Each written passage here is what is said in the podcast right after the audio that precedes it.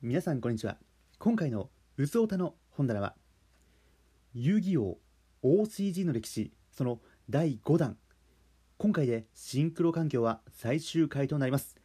今回はですね、えー、当時流行っていたデッキそれとですね、えー、この番組らしく遊戯王 5Ds のアニメにおけるですね基本設定について語っていこうと思っております。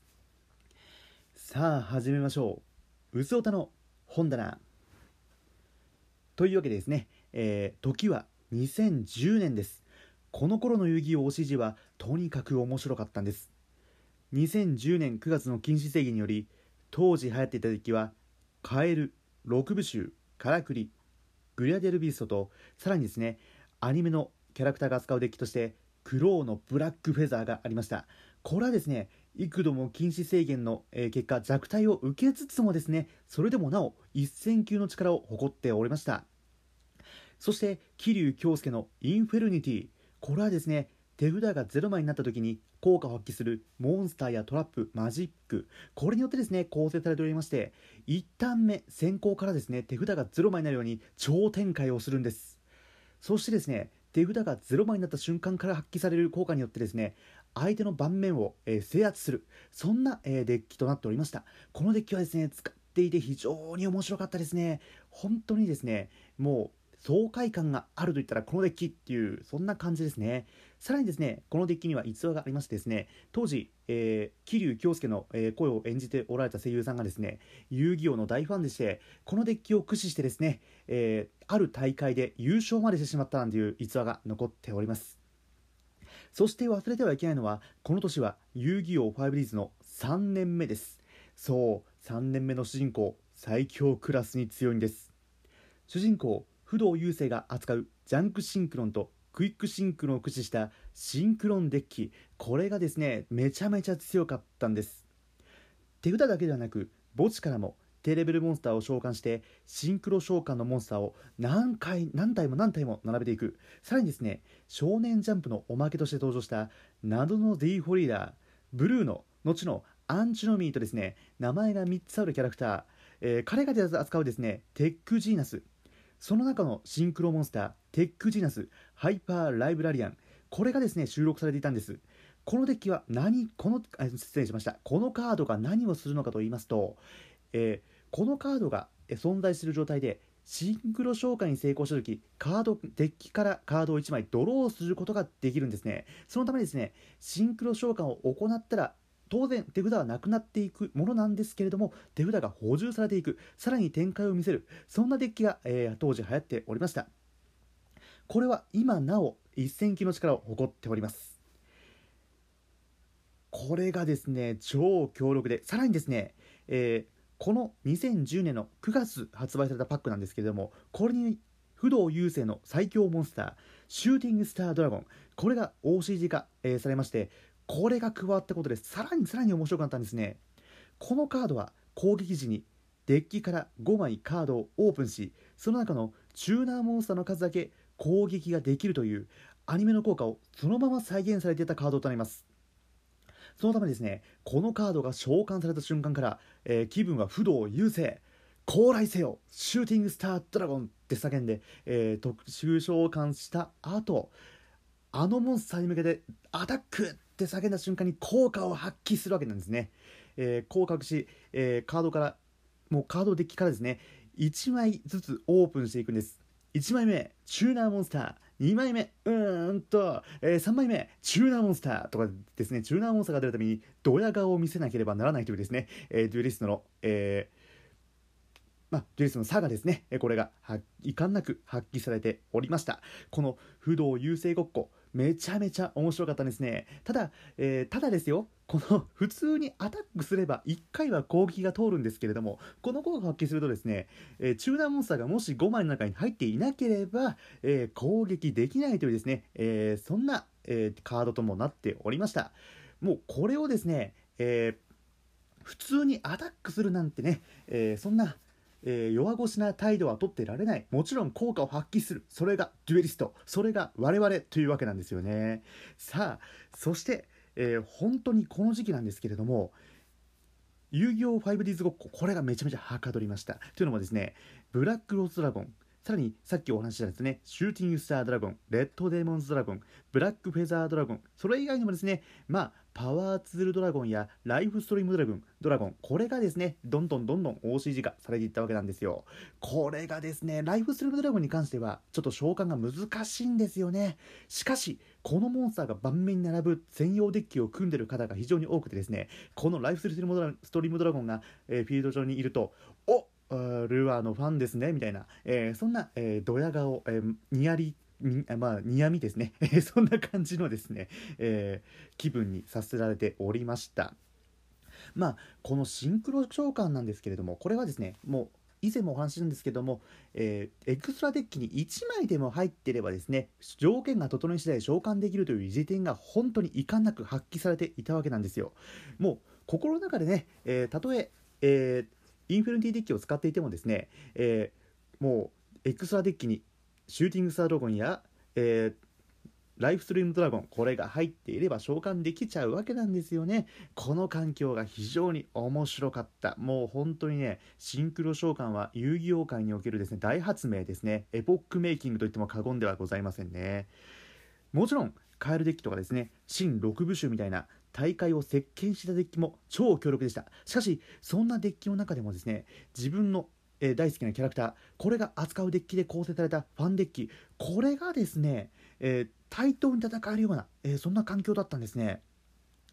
さらにさらにですよ、え、大会で面白かったのがですね3対3のチーム戦なんてものが、え、遊戯王 5Ds のアニメと同様に行われておりましてこれがですねまあ仲間と協力して戦うっていう面でめちゃめちゃ楽しかったんですけれどもですけれどもですよ普通に、え、デュエル1人まあ相手1対1で手入れすると大体20分から25分ぐらいまあかかるものだったんです。今はまあ1ターン目とか3ターン目とかで終わっちゃうことがあるんですけれども当時はちょっと長かったんですよね。えそんな中ですね、えー、3回、えー、戦うわけなんで1回戦を行う行うとですね1時間ぐらいかかるんですよ。これがですね時間的拘束が非常に多くてですね、えー、この大会まあ1回2回かな2回参加したぐらいなんですけれども、えー、それでもお腹いっぱいっていう感じでしたね。もう仲間内でやるならめちゃめちゃ面白いんですけれどもただもう人数揃わなきゃいけないっていうことと他のデュエルしない人たちは呆然と見,、えー、見つめるしかないというですね、えそんな環境がありましたもので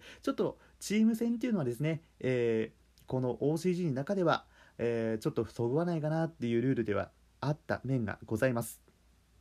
まあ、今お話ししたようにですね僕は長年ですね遊戯王、えー、この遊戯王のカードゲームこれに触れてきたわけなんですけれども圧倒的にですねこの遊戯王 5Ds というアニメが大好きなんですよ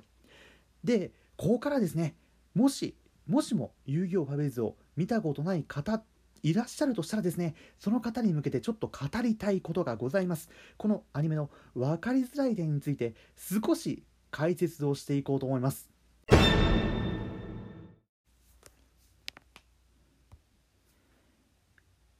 ではここからはこの番組らしくですね、えー、遊戯王5リーズ基本設定解説っていうことですね話を進めていきましょう。ではまずそもそもなんで乗り物に乗ってデュエルをする必要があるのかっていうことなんですけれどもこれにはちゃんと理由があるんです。話はですね遊戯王 5Ds が、えー、放送される前まだ GX が放送されていた当時に遡ります。この当時ですね遊戯王そしてこの遊戯王 GX これにはアニメ的に大きな欠点があると言われていました。それはですねデュエルを一度始めてしまうと動きがほとんどなくなってしまうということだったんですね。もちろん、えー、モンスターが召喚されたりアタック宣言をされるとモンスターがキンポーズをして超かっこよく相手のモンスターとのバトルが始まっていくわけなんですけれどもそれまで主人公たち不動、えー、失礼しました、えー、遊城十代彼らたちは何をしているのかと言いますともうモンスターの効果説明やマジックトラップの説明そしてですねそのマジックトラップが発動されたことによって何が起こったのかっていうことやね、えー、このデュエルに勝つとどうなる負けるとどうなるみたいなね状況の説明。もうひたすらひたすら説明に説明を重ねるというですね、えー、長回しのセリフをずっと喋っている。その間にですね指を指したりまたは、えー、派手なですね顔芸をしたりなんていう、えー、そんな描写はもちろんあるんですけれどもそれでも主人公たちはほとんど棒立ち状態、えー、そんな状況が、えー、ありました。これをですね問題として捉えた制作スタッフはですね、えー、原作者、えー、高橋和樹先生に、えー、相談します。先生、えーこのアニメ動きを出すためにはどうすればいいでしょうか？っていうことですね。すると高橋先生、え解決する手段としてですねさすが天才こんな案を持ち出しました。バイク型のデュエルディスクでデュエルすればどうですか？天才ですね。もうバイクでデュエルすればですね ずっとずっと画面は動いていますしもちろんクラッシュしたりまたはモンスターからダメージを受けたりそんなことがあればですねそれこそダイナミックな動きができるわけなんですね、えー、これにはスタッフこれだっていうことでですね、えー、設定を案を練り始めます。さあここで問題となるのがですね遊戯王の世界で重要となるのがオカルトと SF の融合でした。まずですねバイク型のデュエルディスクを動かすにあたって何が必要となるのか。そう動力源エネルギーです。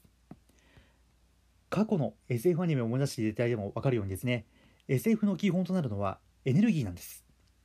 もう特別なエネルギーがあることによってロボットは動きますし、えー、そのエネルギーを求めて敵は襲ってくるっていうわけなんですね。マジンガー Z に例えるとマジンガー Z の力っていうのはですね、えー、超合金 Z ではありません。光子力。光子力によってマジンガー Z は動いてるわけなんですね。そしてその光子力を求めてですねドクターヘルドクターヘルは、えー、町にそして野に機械銃を放ちマジンガー Z をおびき寄せマジンガー Z を破壊しですね、えー、光子力の秘密を探ろうとしてるわけなんですね。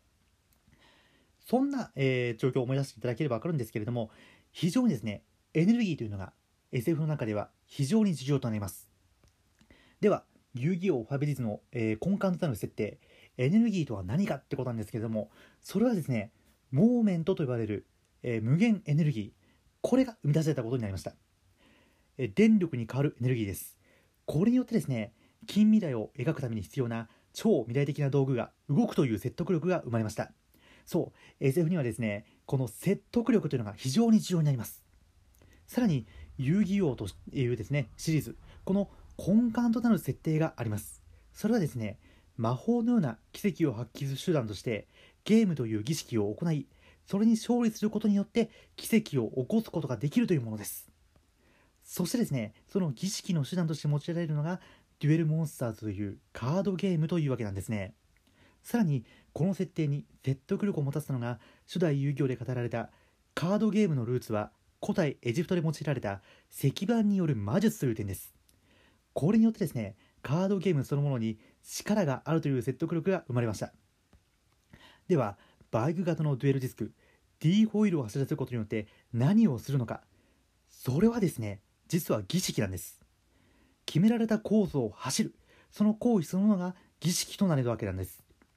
そのテーマはですね1年目の後半からダークシグナー編として現れています。そもそも遊戯王 5Ds のオカルト的な設定について簡単に話をしますとですね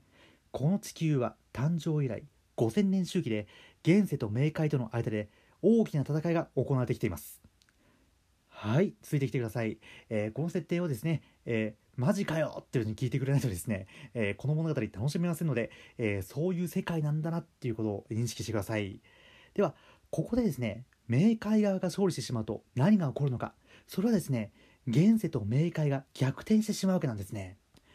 そしてこの儀式には冥界の王と呼ばれる神を現世に呼び出す必要があります。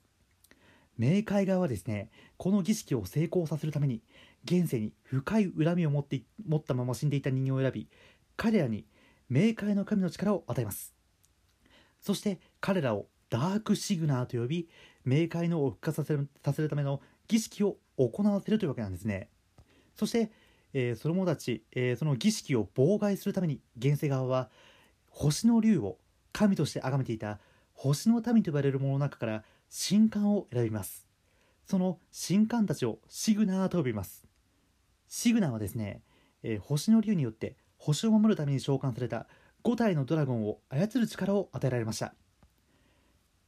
この地球ではですね現世と冥界を逆転させようとする神々それとですね星を守るために戦う5体の竜これが密かに戦っていたっていうですね、えー、そういった設定があります。まあ設定って言っちゃいけませんね。そういう世界なんです。そして 5Ds の世界から、えー、5000年前えー5体のドラゴンによってとうとう冥界の神自爆神はナスカの地に封印され封印の地には巨大な地上絵が刻まれました。そうナスカの地上絵の正体は封印された冥界の神々だったわけなんです。それから5000年後、えー星を守る竜はそれぞれの姿が描かれたデュエルモンスターズのカードに力を宿し選ばれたシグナの手に渡っていきます。そしてダークシグナたちはネオドミノシティで自爆神復活のための儀式を執り行うことになります。え？なんでそんな神様やドラゴンがカードになったのかって？それはですね、えーペガサス・ジェイクルフォード自身またはですねインドスラル・イリュージョン社の社員そのカードデザイナーが何かしらのインスピレーションを受けて作ったとしか説明しようがありませんね。初代遊戯王遊戯王の世界からどれぐらい時が経っているのか明確には表されていませんけれどもこの時代の人たちがですねインディ・ジョーンズさながらトレジャーハントしに行くような先にですねまあ迷宮の最深部とかですね、えー評価に効率的にされた場所。そんなところにですねカードが1枚封印されているなんていう、えーその程度には未来のお話です。ですのでインダストリアルイイリュージョン社の、えーがですね作り発行したカードとなるとですねもう未知数です。もう考えるだけ野暮ってもんですよ。あとですね遊戯王の常識として限定カード。これはですね宇宙に飛ばされて変な波動を浴びようがですね、えー灼熱とマグマに落ちようが、えー劣化したりしません。まあえー、遊戯軍のですね、えーエクゾディアこれはまあ破られて海に捨てられちゃったわけなんですけれどもまあこれは限定カードではなくて通常にあるカードということでですね認識をしてください。では話を戻しましょう。ダークシグナーたちはですね大地に封印された自爆神の復活を解くためにネオドミノシティに住む人々の魂を生贄に捧げます。そして自爆神のカードを召喚するために地上絵が現れるんですけれどもこの地上絵を決められたルートで走ること自体が自爆神復活の、えー自爆神を復活させる、えーかえー儀式となるわけなんです。そしてシグナたちもこの地上絵のサーキットを走るんですけれどもそれ自体が実はですね自爆神を再び封じるための儀式になっているわけなんです。ダークシグナたちはですね自爆神そして冥界の王の復活を願いシグナたちは自爆神の復活の阻止そして生贄にされた人々の魂の解放を願って、えーサーキットを巡り相手よりも早く駆け抜けようとするわけなんですね。そう実は乗り物に乗って走りながらデュエルすることすることにこそ意味があるんです。言うなればですね遊戯王ファビリーズの物語は自爆神との戦いでもう完結をしているんです。しかししかしですよ。面白くなるのは本当に面白くなるのはこれからなんです。じゃあここまでですね話を聞いていただいた方次なる敵イリアステル。彼らがなんでサーキットを権限させようとしているのか、えーこれはもう説明を不要ですね。もうお分かりいただけるでしょう。さあ不動優勢たちが集められた理由そして戦いの結末それはですねアニメをぜひご覧ください。とここまでがオカルト的な基本的な設定となります。そしてもう一個ですね。遊戯王ファビリーズを見るにあたり見るにあたりまず知っておいていただければいただかなければならないのがライディングデュエルのルールです。ライディングデュエルはですねバイク型のデュエルディスク D ホイールによるデュエルなんですけれどもライディングデュエルはまずスピードワールドというフィールドカードを発送させることから始まります。スピードワールドの中ではですねスピードスペルというマジックカードしか発送させることはできません。そしてターンが回ってくるごとにスピードカウンターが増えていきます。さらにこのスピードカウンターを消費させることで強力な効果を発揮することができるんです。そしてスピードスペル先ほど紹介したですねスピードスペルなんですけれどもこのスピードスペルの発動にはですねスピードカウンターが必要なんですね。そうスピードワールドの効果同様にカードの効果が強力になれば強力になるほど消費されるカウンターの数は増えていきます。このスピードカウンターなんですけれども、えー通常にコースを周回すれば自動的に増えていきスピードカウンターが増えれば増えるほどマシンの速度は上がっていきます。D4U はですねデュエリストのライフとリンクしていましてダメージを受けたり操作ミスなどにより対戦相手との距離が一定距離離れたりすると急激に減またですね急激に減速したりするとカウンターが減ってしまいます。つまりライディングデュエルデュエルはですね相手よりも速く走ることで自分自身や相手のスピードカウンターの数を調整しつつ場面に応じたスピードスペルそしてスピードワールドの効果を使って優位にデュエルを進めていく。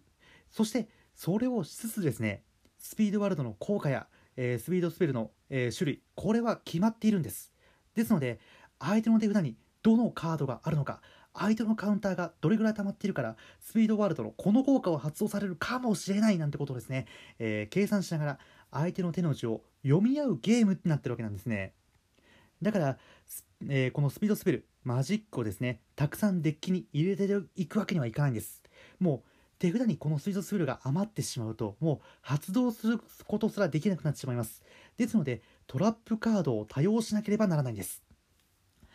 さあここまで、えー、聞いていただければなんで不動優勢たちがですねあんなにガン伏せのですね、えー、デッキを組んでいるのかってことは分かっていただけるんじゃないでしょうか、えー、このルールさえ分かっていればめちゃめちゃ楽しくこのアニメ見ることができるんですね。さらにですねいつもの遊戯王のようにバイクから降りてデュエルディスクを突き合わせて、え立って戦うスタンディングデュエルこれも行うんです。ですのでですねスピードスペル外のマジックカードを入れたデッキそしてこのライディングデュエル用のデッキとですねこの世界のデュエリストは2種類のデッキを常に持っているというわけなんですね。さあここまでがこのアニメの基礎知識。ちなみにですねこのアニメ、えー、明確にこのルールについて語れることは実はなかったんです。僕は当時ここまで理解するのに約半年以上このアニメを黙って見てました。そしてですねアニメ本編ではシティという繁栄した都市とですねサテライトと呼ばれるスラム街が何で生まれてしまったのか。スラムとシティの住む、えー、人々の格差。罪人はどうなってしまうのか。といったですね、えー、このデストピア的なです的なですね SF 的設定、えー、これについてはですねああもう分かった分かった。分かったから本編を進めてくれってことにですね、えめちゃめちゃ語られますので、えここでは割愛しましょう。さあここまで知っておいていただければこれから遊戯王 5days を見る方たちもですね私同様に遊戯王 5days を真相を楽しむのではないでしょうか。といつもならここで終わるんですけれどもそう、えー、まだですね、えー、このコンテンツについて語っていないところが実はあるんです。それはですね、えー、ゲームとそしてニコニコ動画。え、これは実はですね遊戯王の中で切っては切れない、え、ものになっているんですね。じゃあ、まずですね、えー、あ、まあ、ごめんなさい。もうちょっとだけね、えー、私の話したいことについてお付き合いください。じゃあ、この時に出たですね、遊戯王、その傑作ゲーム、タッグフォース6について少し触れていきましょう。タッグフォースはですね、アニメのキャラクターたちとですね、タッグを組んで2対2の変則的なデュエルにすることによってですね、ストーリーを進めていくというシリーズなんですけれども、このタッグフォース6、その舞台は遊戯王ファビリーズの世界なんです、えー、本来 IWGP つまりですね、えーまあ、ライディングデュエル世界一を決めるための大会ですね。え これをですね、行うのが、えー、遊戯王 5Ds のもう後半の物語になるんですけれども、えー、このタッグフォースの世界ではですね、タッグリーグっていうのが行われます。そして、その場にですね、未来からの侵略者、ゾーンの恐怖が襲ってくるっていうですね、えー、そういう物語なんですそれぞれのキャラクターの信頼できるパートナーとして自分自身がその世界に入り込んでストーリーを、えー、アニメのストーリーをですね追っていくことができるっていうのが、えー、このタッグフォース6の、え非常に大きな特徴となっています。そしてですね主人公は一言も喋らない、えドラクエスタイルの主人公なんですけれどもこれがですね、え本当に優勢たちの仲間の一人として苦難を乗り越えていくっていうわけなんですよ。そして最終決戦が終わって、えー、優勢とともに主人公は、えー、イリアステルのあの居城からですね、えー、落ちて降りてくるわけなんですけれどもその時にですね乗っているデュイホイールこれが実はとんでもねえ形をしてたってことがですね実は明かされるんですね。これはね当時私ゲーム進めてて超驚きました。俺普通のデュイホイール乗ってると思ってたんですよね、えー、それがまああこれはですね、えー、タッグフォースを実際にプレイしていただいて、えー、脅迫していただければと思っております。もうこのゲームがね、非常に良かった。タッグフォース5もですね、えー、遊戯王 GX の世界を描いてるんですけれども、あ、遊戯王 5Ds の世界を描いてるんですけれども、このね、6がとにかくすごいんですよね。もう、カードが3年目のね主人公のデッキが使えますしさらに俺の大好きな6部集これまで収録されていますので本当にね、えー、自分の実際に持ってるデッキこれで、えー、優勢たちの、えー、仲間として戦えるわけなんですよね。これがね非常に面白かった。そして、えもう一つ、えー語らなければならないのがですね、えこの頃になると遊戯王はニコニコ動画の普及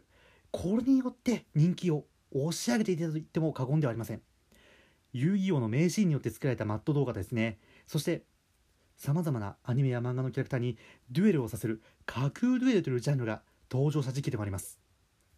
遊戯の遊戯のですねずっと俺のターンとかですねこの虫野郎相棒アボーンとかですね、えー、バーサーカーソウルとかですね鋼のナイフはゼロよとか、離せとかですね、えー、もう、これまあ、これはね、ほぼ一つの物語で語られたですね、ワードばっかりなんですけれども、このワードたちがですね、非常に有名になりまして、さらに、架空デュエルデュエルでですね、いかに、その、デュエルをさせるキャラクターが使いそうなデッキを使わせるかっていったですね、配信者の方々のですね、センスを競う場合になっていったわけなんですね。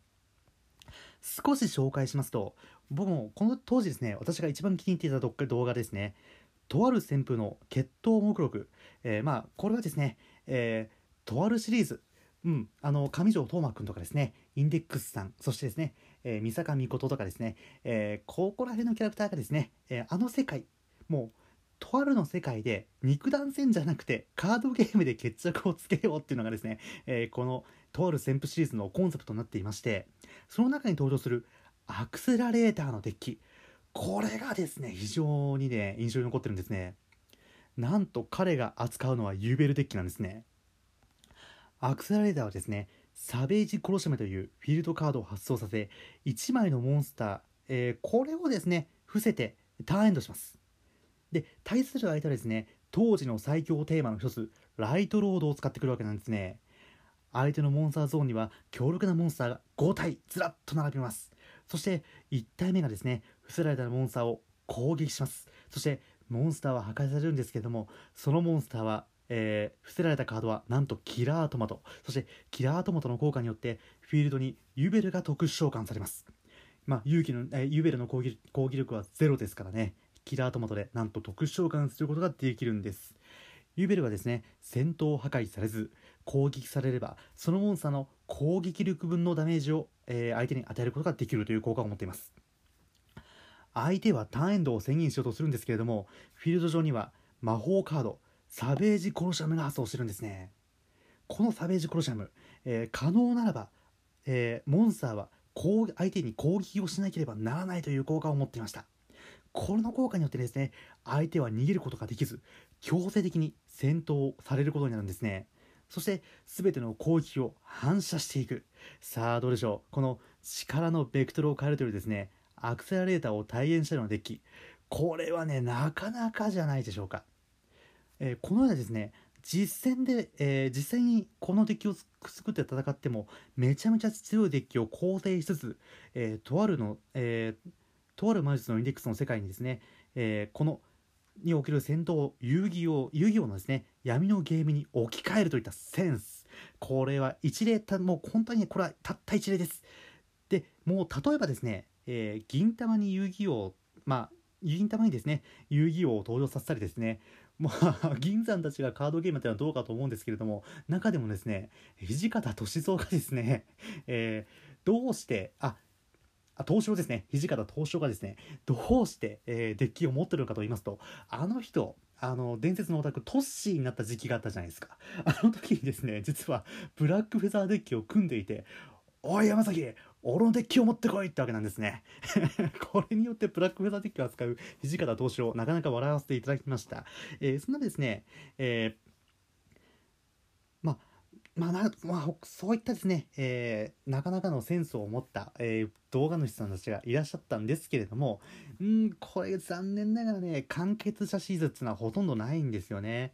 うん、完結とか関係なく、まあ、アイドルマスターのね、アイドルたちが休憩時間に遊戯で遊んだりとかですね、えー、慶応の4人が、あの、放課後何をしてるのかって、あの、ギターの練習じゃありません。遊戯をしてるとかですね、えー、そんなですね、舞台設定とか、シチュエーションを含めて、もう本当にね、センスが問われる場となっていったわけなんですね。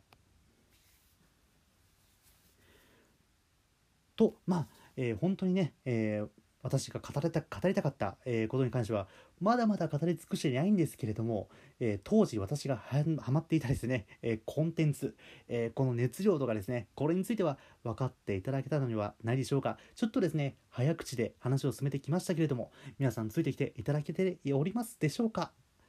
え遊戯王 5Ds、えこの、え話はですねえー、ここまでとさせていただこうと思うんですけれども、えー、このね 5Ds 放送が終了したのが2011年の、えー、4月なんですけれどもなんと4月にですね、えこれなんと最終回の5、え最終回の2話ですね、これをスペシャル番組として放送されまして、えー、これがですね、まさか初のね、遊戯王でスペシャルやるってですね、えー、そういった、えー、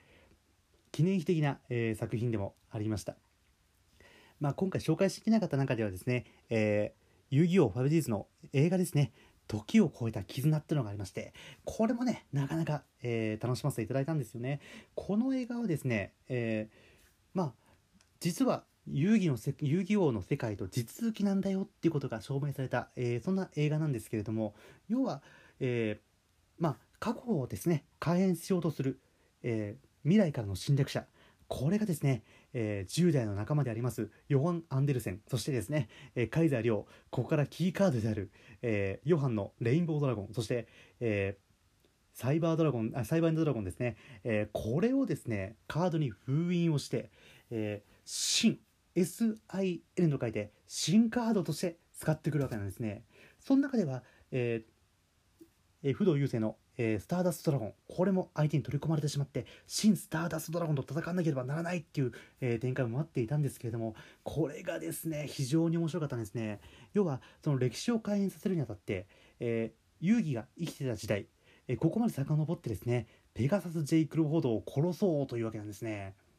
これを阻止するために、え不動優勢、そして結城10代、これが時を超えて、遊戯の世界にやってきましてですね、えー、遊戯と三大主人公となっていまして3対1の変則デュエルを行うっていうですね、えー、そういう、えー、物語になるんですけれどもこれがですね遊戯王初の、え 3D 映画としてですね公開されましてこれがまあ迫力があったんですね。これ当時劇場に行って、えー、実際に飛び出してくるレインボードラゴンこれにマジビビったんですけれどもまあとはサイバーエンドドラゴンが少しあの飛び出したかなっていう程度でですね。ちょっと 3D 感はちょっと薄かったんですけれども非常に迫力があった、えー、そんな映像が展開されておりましたね。なんてちょっとねあの 5Ds の時代この2010年2011年のですね、えー、思い出を語っていくとちょっとキリがないんですけれどもここからですね遊戯王 5Ds ここで刻まれたですねエクストラデッキを、えー、増築するだけで、えー新カードが使えるっていうですね、このシンクロモンスター、このエポックメイキング的なですね、えー、設定が活かされまして、次のシリーズ、えー、遊戯王ゼアロではゼアロではですね、えー、エクシーズモンスター、え、これが召喚されることになっていくわけなんですけれども、それはまあ、えー、次の機会に喋らせていただこうと思います。じゃあですね、え、長くなりましたけれども、本日はここまでとさせていただきます。今回エンディングは割愛です。皆さんご視聴ありがとうございました。ではまた。お相手は私、アスラーダでした。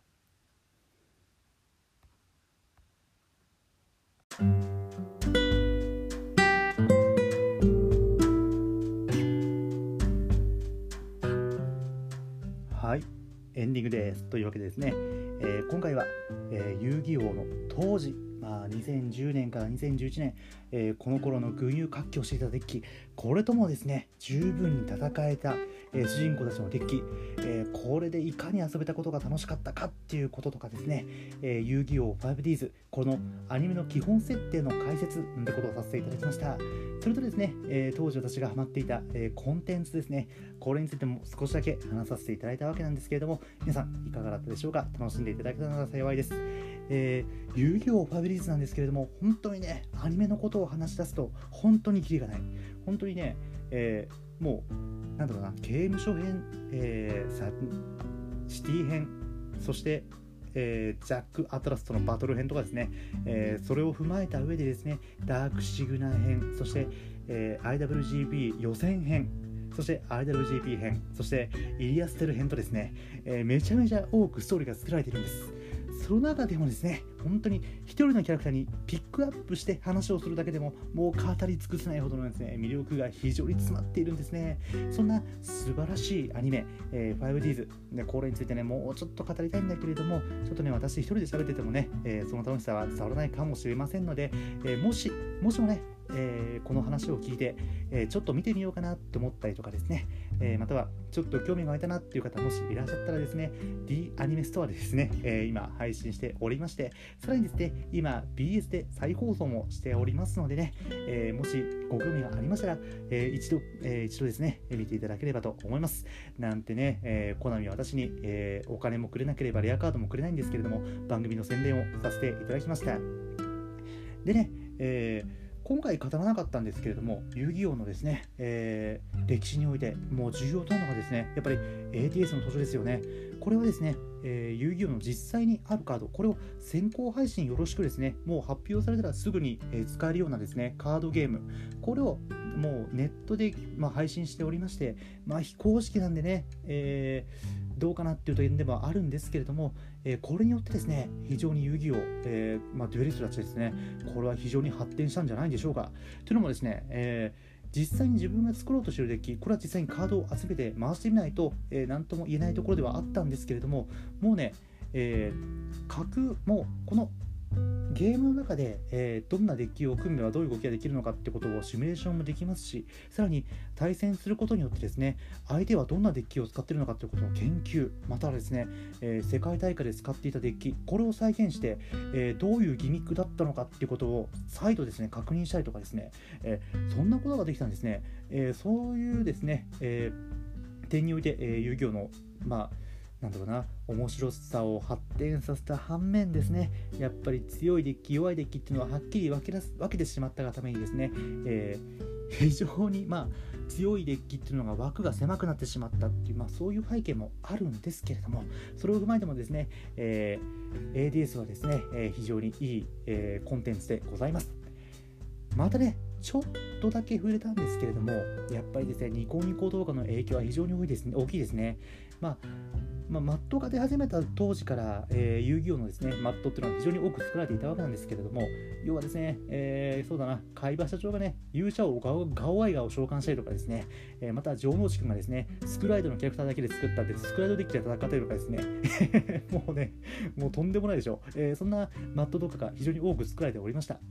そんな中でもですね、やっぱり架空デュエル、これはね、非常に楽しかったんですね。というのも、うん、これ、まあ、さっきも言ったんだけど本当にセンスですよね。自分のセンスに合った、えー、配信者さんこれが作ったですね。動画これがまあ非常に面白いわけなんですよね。ちょっとだけ触れたのがですね、えー、まあさっきも言ったんですけどとある旋風これは非常に面白かったですしまたですね、えー、まあ本当にね怪獣王ゴジラ。怪獣王ゴジラがですね、えー、自分のまあ自分のカードじゃないんだけれども、えー、恐竜デッキを使ってですね、えー、モンストラとかですね、キングギドラを破壊していくなんていうですね、えー、そんなとんでもマットもありました。まあね、デッキの作りとしては甘かったんだけれども、ストーリー的には面白かったですね。それと、ちょっとだけ触れたのが、まあ、軽音のキャラクターとかですね、えー、アイドルマスターのキャラクター、この子たちがですね、まあ、それらしい、まあ、そのキャラクターに合ったデッキ、これをですね、作らなければならないという、やっぱデッキビルダーさんの腕の見せ所ですよね。えー、そういったところを見ることができました。それが、まあ、楽しかったですね。やっぱり架空デュエル。そして忘れてはいけないのはですね、やっぱり架空デュエルの中でも、うん、そうだな、このシリアスなアニメの中にどうやってカードゲームを持ち込むのかっていうですね設定を考えるっていうですねまあそういった楽しさもあったんじゃないでしょうか。まあ私はねあのストーリーを作るまでは至らなかったんですけれどもこのアニメでカードゲームを出現させるならば、えー、どういう展開にすればいいのかななんてことはちょっと考えてでも、えー、したんですけれどもね、えー、まあそれは実現はしなかったんですがまあうん。あの非常にねニコニコ動画とかですねそういったインターネット環境が整った中で、えー、遊戯王っていうのはですね非常に発展していった、えー、そういった印象がありますね。うん。ごめんなさいね。ちょっとあの関係ない話しましたね。はい。というわけでですね、えー、今回遊戯王 5Ds この環境については、えー、語るのは最後にしようかと思います。まあまあまあまああのねこのね遊戯王 5Ds の、えー、最後本当に最後のカードっていうとですねシューティングクエサードラゴンなんですけれどもねこのカードが出た時の衝撃たるやどうやって召喚するんだよってとこから始まって、えー、さっき言ったですね ADS とかですねまたは架空デュエルとかであなるほどねそうやって召喚するのねみたいな感じでね、勉強したりとか、うん、そういったことも、えー、しておりましたね。うんそれで、うん、さっきも言ったんですけれどもこのシンクロ召喚これがねいかに遊戯王というものを変えたのか、えー、それについては、えー、前の動画とですね今回の動画、うん、あ動画じゃない今回のですね配信、えー、これを、え聞いていただければですねなんとなくでも理解できしていただけたのではないかなと思います本当にね、えエクストラデッキにそのカードを入れるだけでもうそのカードが扱えるもう主人公デッキに一変できるっていうですね、えそういった、え非常に素晴らしい、まあまあ、発明ですね。もうこれは大発明です。間違いない。えこの大発明があったからこそ次のシリーズ遊戯王ゼロではですね、え、エクシーズ召喚なんてものが登場するんですけれどもそれについては、えー、次回のお話にさせていただこうと思いますうーんとね当時のねゼハルのね、えー、環境これについて語るとですね本当に闇が深くなっちゃうんですけれどもねうんあのちょっとだけお話しするとあの今回 5Ds の中ではですね、えー、何デッキと何デッキと何デッキが強かったんだよ。その中でも、えー、主人公デッキでも戦うことができたんだみたいなね、そんな話をしたんですけれども、このね、ゼアルの世界まで行ってしまうと、もうね、2強。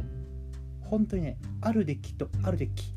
これ以外でデュエルをしたら絶対勝てないってですね、えー、そういった環境になってしまったという闇がございます。そういった闇についてもですね、えー、ちょっともしかしたら配信間が空いてしまうかもしれないですけれども、次回のゼアル環境で、えー、お話ししていこうと思います。